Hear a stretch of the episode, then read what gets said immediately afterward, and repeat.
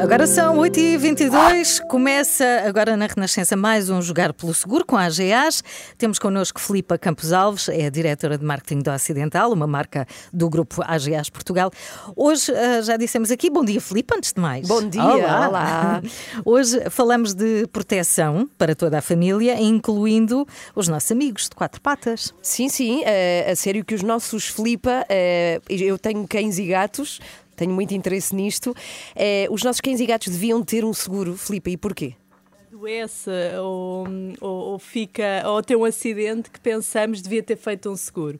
A, a, verdade é que os custos com animais ainda são pesados para as nossas carteiras e é importante ao mesmo tempo que consigamos dar-lhes uh, os melhores cuidados de saúde com qualidade quando é necessário. Existem de facto seguros que vêm responder a estas necessidades, uh, permitindo o reembolso de despesas veterinárias ou despesas com medicamentos que resultem da assistência dos animais em situações de doença ou acidente. No fundo, para aliviar uh, o, o, orçamento familiar, mas mantendo ao mesmo tempo flexibilidade em termos de escolha do veterinário. Para além disso, estes seguros cobrem também o pagamento de despesas de danos causados a terceiros pelo animal, por exemplo, uma dentada pode, pode acontecer. Ah, pois. Há outras coberturas que podem também estar disponíveis, como a guarda do animal, numa situação, por exemplo, em que o dono tem que ser hospitalizado por doença ou acidente, ou mesmo ajuda na localização do animal em caso de desaparecimento. Uhum.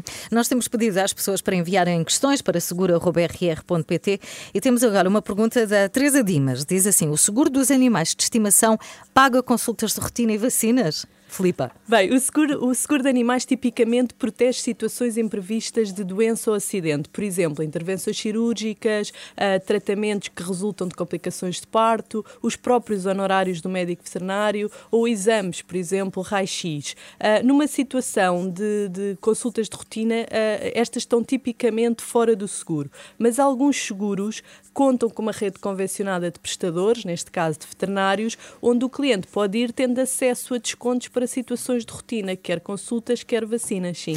Já agora, Filipe, e que outras coberturas é, que podem ser adicionadas a um seguro de animais?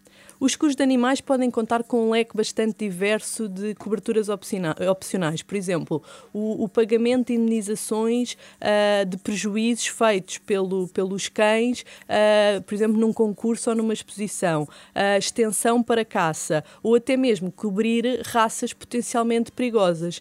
E nós, enquanto seguradoras, e sabendo o papel cada vez mais importante que os animais domésticos têm na nossa sociedade, o tema do isolamento, o facto do animal ser cada vez mais visto uh, como um membro da própria família, queremos também nós estar mais envolvidos no desenvolvimento de soluções integradas que uhum. protejam não só a saúde do animal, mas também que sirvam para proporcionar-lhes mais qualidade de vida. É, os seguros evoluem, não é? Sim, sim. E ainda bem, o mundo dos seguros não acaba e não tem que ter segredos. Por isso, às terças e quintas, por volta das 8h20, respondemos às suas perguntas sobre seguros aqui no Jogar pelo Seguro com a AGAs. Uhum, Obrigada. Podem, podem enviar as suas perguntas Obrigada. para seguro.rr.pt para o WhatsApp 962007500 e pode ouvir as rubricas anteriores em rr.sapo.pt. Obrigada, Filipe. Obrigada, eu. Beijinho. Foi uma excelente professora de segurez.